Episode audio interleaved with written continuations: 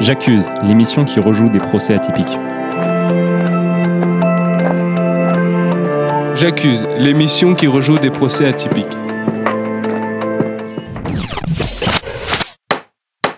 Mesdames, messieurs, la cour. Mesdames, messieurs, en ce 10 février, la troisième chambre du tribunal administratif d'Evreux se réunit pour délibérer sur l'affaire Requier Construction contre monsieur Gabin Lefebvre. C'est une affaire assez importante qui va occuper la cour en ce jour. Il y a derrière ce procès des personnes modestes qui attendent une habitation. Le chantier concerné a pris du retard. Monsieur Lefebvre, on vous reproche en effet des, retards importants, très importants, dans la livraison des travaux. Il semble, monsieur Lefebvre, que vous ayez pris votre temps. Monsieur le procureur, je vous laisse énoncer les chefs d'accusation. Monsieur le Président, Mesdames, Messieurs, l'entreprise Requet Construction et tout particulièrement le chef de chantier, Monsieur Gabin Lefebvre, doit répondre d'un retard de 6 mois sur les délais prévus. Le cahier des charges du projet était le suivant. La construction de 4 habitations à loyer modéré de 4 étages chacun, ce qui signifie 80 appartements F4. Le délai de construction attribué était de 24 mois. Le montant attribué à ce projet est de 6 millions d'euros. Le chantier est situé dans la ville du Havre, plus précisément dans le quartier de Cocrioville où plus de 250 familles attendent un logement depuis maintenant 6 mois. Or, ce quartier a grand besoin de ces logements sociaux. Par ailleurs, le retard nuit aux habitants et à l'entreprise puisqu'il peut entraîner jusqu'à 25% de frais supplémentaires sous forme d'amende. Les chefs d'accusation, je vous le rappelle, sont donc un retard de 6 mois, apparemment inexplicable.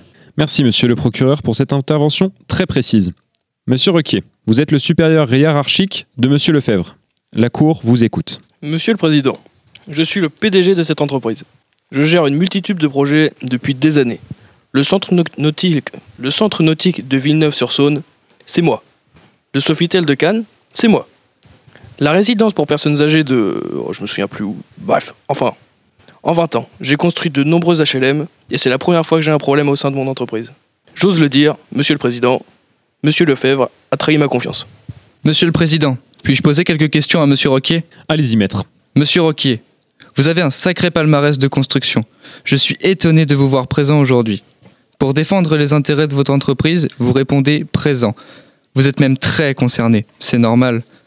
Pourtant, il me semble, corrigez-moi si je me trompe, mais pour assister vos ouvriers, les choses sont plus problématiques, semble-t-il. Mon client vous a envoyé des mails en date du 12 mars et 15 novembre 2019, qui sont restés sans réponse. Pouvez-vous nous expliquer tout cela? Par ailleurs, sur le registre de présence du chantier, vous n'apparaissez que 5 fois. C'est peu. Euh, je ne comprends plus là, c'est qui l'accusé ici? Ce n'est pas vous, bien sûr, monsieur Roquier. Rassurez-vous, je me demandais simplement comment vous arrivez à gérer correctement tant de travaux, d'un peu loin sans doute. J'en ai terminé, monsieur le président. Je ne comprends pas du tout ces accusations. Merci, monsieur Ruquier. Ce sera tout pour le moment. La Cour souhaite euh, quelques éclaircissements. Nous avons donc prié quelques, quelques experts de venir nous appuyer de leurs compétences. C'est pour cela que j'ai prié monsieur Nolan Boisson, expert dans le bâtiment en Chine, de venir témoigner. Monsieur Boisson, votre ressentiment sur ce dossier complexe Mesdames, Messieurs, Monsieur le Président, je me présente, je m'appelle Nolan Boisson, je suis architecte dans la société China Railways Construction, deuxième leader mondial du BTP, société que tout le monde connaît ici certainement. Sans vouloir me vanter, j'ai une très longue expérience du monde de la construction. Je suis ici pour vous certifier qu'on peut faire bien plus grand en bien moins de temps. À l'heure d'aujourd'hui, la Chine est capable de bâtir un immeuble de 57 étages comprenant 800 appartements en seulement 19 jours. Nous, en France, à côté, on est des petits joueurs.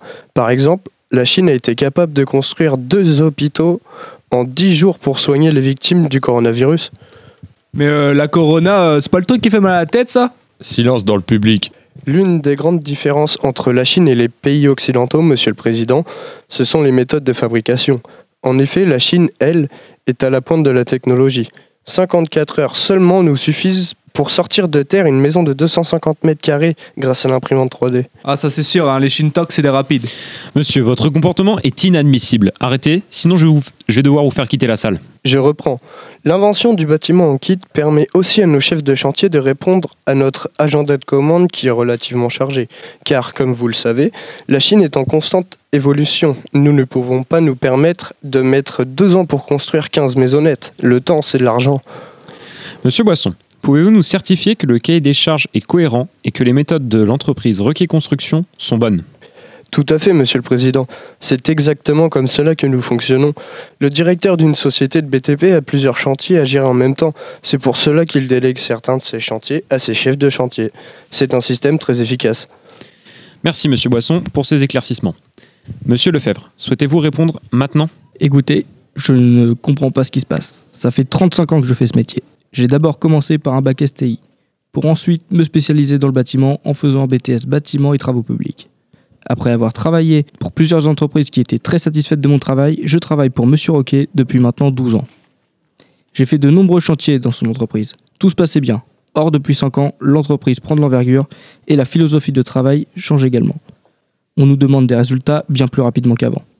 Donc, Monsieur le Président, je tiens à dire tout d'abord que je me doutais que les délais allaient être trop courts avant même que le chantier ne commence. Non seulement j'étais sur un chantier à Rouen en cours de construction, et en plus, je reçois un bref mail de mon supérieur me disant Vous devez construire 4 HLM au Havre, vous avez 24 mois. Ah bah ça c'est sûr, hein. dès qu'on te demande de travailler, ça devient compliqué. Monsieur. Alors, mon supérieur peut me faire confiance, mais il est préférable de ne traiter qu'un chantier à la fois lorsqu'ils sont aussi conséquents. Et par rapport au chantier, il peut arriver qu'à force d'aller trop vite, on oublie des étapes qui peuvent être essentielles à sa finition. Ou alors, on devient désorganisé, car trop de choses se passent pour qu'on se rappelle de tout. Alors oui, j'aime prendre mon temps pour pouvoir être mieux organisé sur chaque étape de la construction, car les décisions ne sont pas prises sur un coup de tête et ce temps pris me permet de fournir un meilleur travail, de qualité et de sécurité vis-à-vis des prochains locataires et de nos ouvriers. Donc personnellement, je préfère prendre mon temps et savoir les personnes en sécurité plutôt que d'avoir des personnes mortes sur la conscience. Monsieur le Président, j'aimerais intervenir. Je pense que la Cour se rend compte du type d'homme qui vient de prendre la parole. Mon client est un travailleur et il se donne corps et âme à sa tâche. Il serait effectivement possible de respecter ces délais avec un effectif à la hauteur. Mais il est impossible de finir un chantier avec un nombre réduit d'ouvriers. La moitié des employés est non qualifiée et non déclarée, selon certaines sources. Comment ça, nous déclarer C'est une honte Oh, calmons-nous, monsieur Ruquier, ces choses-là arrivent, comme vous le savez certainement. Finissez, maître. Ce retard est donc dû à une mauvaise gestion humaine. La responsabilité en revient donc à Monsieur Roquier. Quant à Monsieur Lefebvre, il a, il me semble, beaucoup donné de sa personne sur ce chantier. Ah, je crois que c'est bien la première fois que j'entends quelque chose comme ça sur mon cousin. hein. Monsieur, vous sentez être bien bavard. Il semble que vous ayez quelque chose à dire. Bah oui, euh, c'est là un peu pour ça que je suis là. hein. Euh, moi, c'est Joe. Euh, je suis camionneur et euh, lui, en fait, c'est mon cousin. Donc, euh, bah, je le connais depuis que je suis tout petit. hein. Puis à l'époque, euh, bah, il était déjà pas comme nous. À table, euh, c'était le dernier à finir et en plus, je me rappelle, un coup, je lui ai demandé son vélo. Il a fallu deux semaines avant que je l'ai. Enfin bref. Puis ça, c'est que deux trucs que je vous ai cités parce que si je devais tout faire, il y en aurait pour toute l'après-midi. hein. Bon, et puis nous, à notre époque, on n'avait pas le temps de prendre notre temps, nous. hein. Monsieur le Président, nous pouvons remercier Monsieur pour cet interlude comique, riche et pertinent. Nous avons écouté patiemment cet énergumène. La défense aimerait maintenant entendre un ouvrier placé sous l'autorité de mon client. Bah, moi je sais pas trop bien parler, mais Monsieur Lefebvre, je le connais bien depuis longtemps, très sérieux, toujours ponctuel, euh, proche de ses ouvriers. Il mange souvent la gamelle avec nous. Et quand on a travaillé sur le chantier de Notre-Dame euh, à Paris après l'incendie, eh ben, il était le premier à monter à l'échafaudage. Merci, monsieur. La Cour apprécie votre témoignage. Après quelques instants de suspension, nous écouterons l'intervention de monsieur Rodriguez.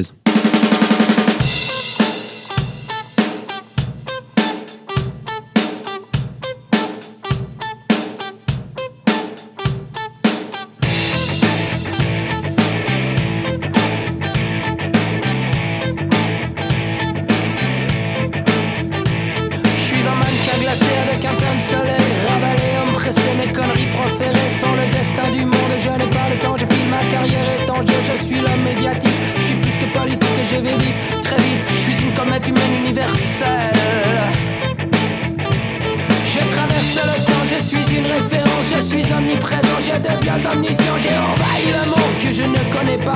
Peu importe j'en parle, peu importe je sais. J'ai les hommes à mes pieds, 8 milliards potentiels de crétins asservis. À part certains de mes amis du même monde que moi. Vous n'imaginez pas ce qu'ils sont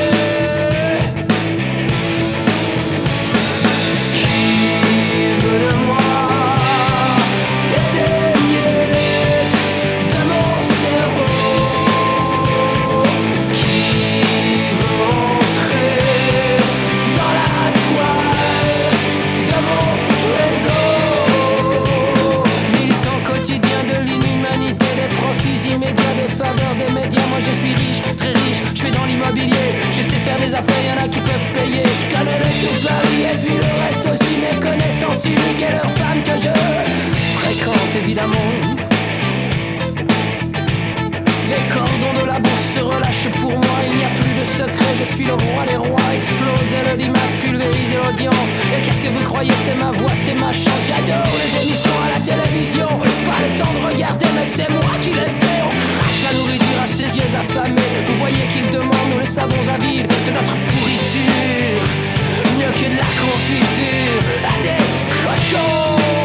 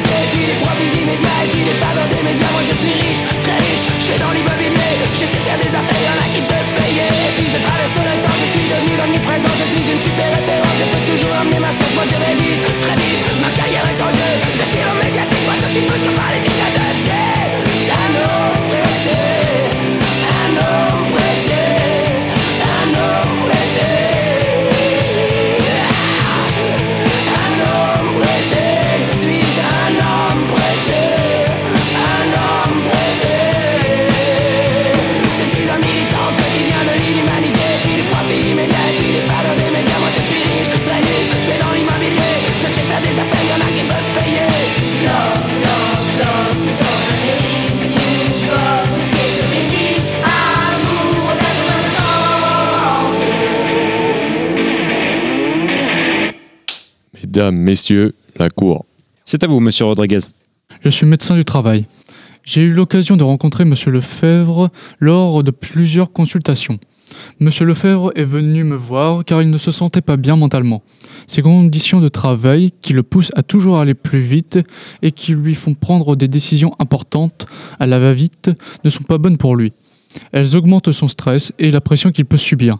Monsieur le Président, je vois de plus en plus de cas de burn-out, vous savez. Monsieur le Président, puis-je m'adresser directement à l'accusé Je vous en prie. Nous donnons la parole à monsieur Le Breton, consultant chargé de dynami- dynamiser les équipes dans le travail entrepreneurial. Monsieur Lefebvre, vous avez dit préférer faire votre travail en retard et bien fait plutôt qu'en avance et bâclé. Mais il est tout à fait possible de faire votre travail correctement et dans les temps. Ne feriez-vous pas preuve d'un certain amollissement intellectuel et moral? Quelque chose qui va vite vous surprendre. Alors, Monsieur le Président, petit point de culture générale. Aujourd'hui, tout va vite, que ce soit au niveau des technologies ou encore du travail.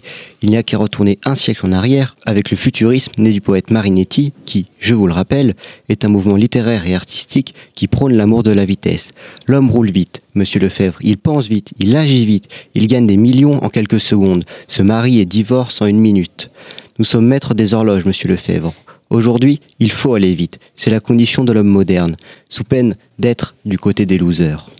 Nous vous remercions, monsieur le, consultant chargé de dynamiser les équipes dans le travail entrepreneurial. Je vais maintenant euh, appeler à la barre euh, quelqu'un qui n'est pas familier euh, à ce genre d'institut, un philosophe, quelqu'un d'important, monsieur Ludwig Inger, qui a travaillé sur le rapport de l'homme au temps. Euh, monsieur Inger, allez-y. Merci Monsieur le Président. Je ne suis qu'un humble philosophe ayant euh, longuement réfléchi sur le rapport de l'homme au temps. Et dans ce procès, Monsieur Lefebvre, l'accusé, est accusé donc d'avoir pris son temps. Or, cette course effrénée à la vitesse qui caractérise des sociétés modernes est en réalité très récente dans l'histoire de l'humanité. Prenez par exemple Socrate, qui à son époque passait tout son temps sur les marchés pour discuter et débattre avec les gens. Socrate serait l'exemple parfait de ce que l'on pourrait appeler une personne qui prend son temps. Mais de toute manière, il n'est plus possible de mener ce genre de vie de nos jours. Mais cela veut-il dire pour autant que prendre son temps est devenu un crime ou quelque chose d'inconcevable? Pour ceux qui le penseraient, nous pourrions citer Montaigne et sa célèbre phrase Qui veut voyager loin ménage sa monture.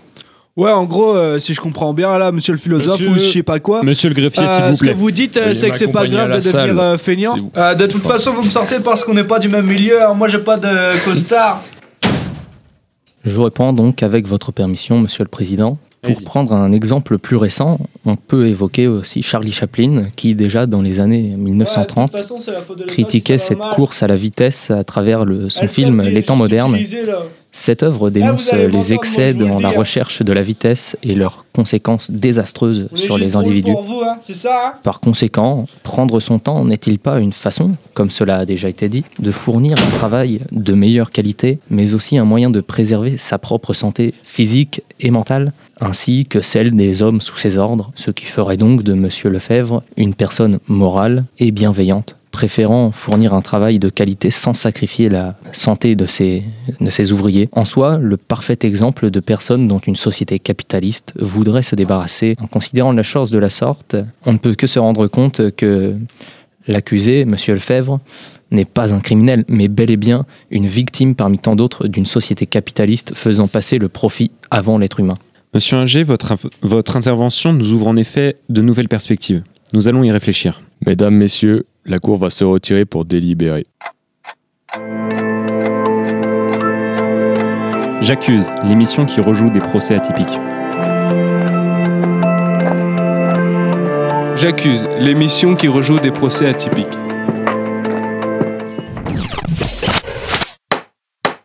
L'affaire Requier Construction contre Gabin Lefebvre a été mise en délibéré. Comme d'habitude, la justice prend son temps. T'as de beaux yeux, tu sais. Merci Jacques pour le scénario de Quai des Brumes. Mais maintenant, Embrassez-moi. la parole est au lycéen de Prévert. Jacques a dit, la radio du lycée Jacques Prévert de Pont-de-Mer. Retrouvez-nous sur 96.2 FM et sur Radio Normandie Jeune.fr.